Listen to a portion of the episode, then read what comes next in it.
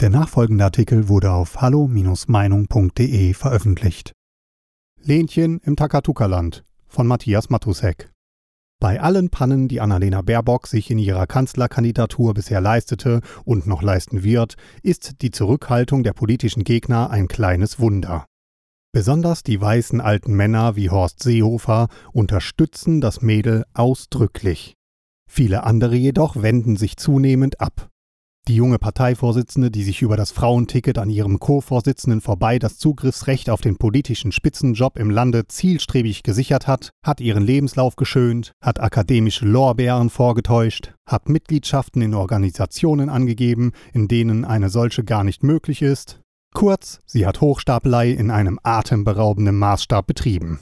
Danach stellte sich heraus, dass sie mit einem eilends nachgeschobenen, persönlich anmutenden Buch, in dem sie sich mit ihren politischen Ansichten und Plänen dem Leser, dem Wähler vorstellen wollte, in Dutzenden Fällen Copy and Paste betrieben hat, dass sie also aus den verschiedensten Quellen selbst bei Parteifreunden abgekupfert hat und hier läuten zu Recht die Alarmglocken.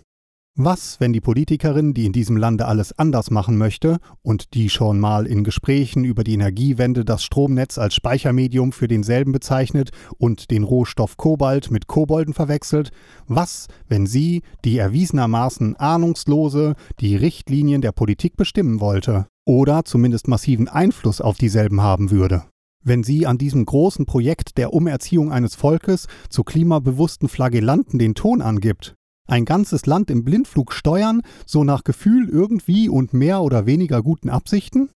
Doch damit nicht genug.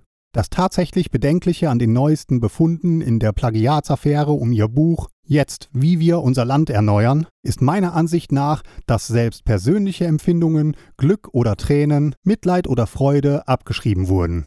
Offenbar haben wir hier eine Tochter aus dem gehobenen grünen Milieu ohne einen eigenen Persönlichkeitskern. Eine nett anzuschauende Hülle, auf die unsere Magazine und Illustrierten reihenweise reingefallen sind. Sie wurde als Frau für alle Fälle und endlich anders hofiert Lenchen im Takatuka-Land. Über 30 Prozent. Die Reststrecke zum Wahltag sah aus wie ein Laufsteg auf rotem Teppich, was wiederum unsere Presse als einen Verein von ziemlich verblödeten Groupies erscheinen lässt. Nun ist sie unter die 20%-Marke gefallen, immerhin ist die Wählerschaft aus ihrer Hypnose erwacht. Eine Frau ohne inneren Kompass, die nach der Macht greift? Das ist dann eine so gruselige Vorstellung, wie sie der Thriller Der Manchurian-Kandidat suggeriert, in der eine willenlose Figur auf die große politische Bühne gehoben wird, ferngelenkt durch eine sie per tiefen Hypnose verkapselte Kontrolle durch feindliche Hinterleute, die durch eine bestimmte Kombination von Wörtern ausgelöst werden kann, kurz eine machtpolitische Marionette? Derzeit schreien die Grünen Mordio, weil sie eine Kampagne gegen ihre Vorsitzende zu erkennen meinen. Dabei befindet selbst das Zentralorgan der Grünen, die linke Taz, das eine Kandidatur von Annalena Baerbock noch das letzte Vertrauen in ein grünes Erneuerungsprojekt vor die Wand fährt und verlangt ihren Rückzug und die Staffelübergabe an Robert Habeck. Und im eher linksbürgerlichen Tagesspiegel stimmen 65 Prozent der Leser dafür, dass Annalena Baerbock auf ihre Kandidatur verzichten möge. Das allerdings wird nicht passieren und die Taz und der Tagesspiegel müssten es wissen. Denn eine Eigenart von Ideologen ist, dass ihnen durch Argumente nicht beizukommen ist, sie wollen die Macht und wenn sie einen Zipfel erwischt haben, lassen sie ihn nicht los. Im Übrigen kann sich Baerbock durchaus auf ihre Hilfsgruppen verlassen.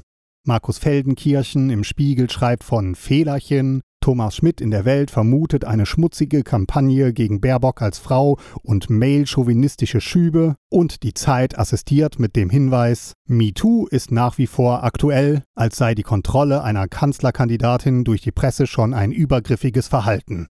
Dass nun ausgerechnet Frank-Walter Steinmeier die Parteien in diesem inhaltsleeren, schlafwagen Wahlkampf anmahnt, ihre Kritik aneinander nicht zu überziehen, ist natürlich an Bigotterie nicht zu überbieten. Es ist Steinmeier selber, der immer wieder dafür sorgte, dass etwa die AfD, die einzige demokratische Oppositionspartei mit eigenem Profil, als rechtsradikal und nicht demokratietauglich stigmatisiert wurde.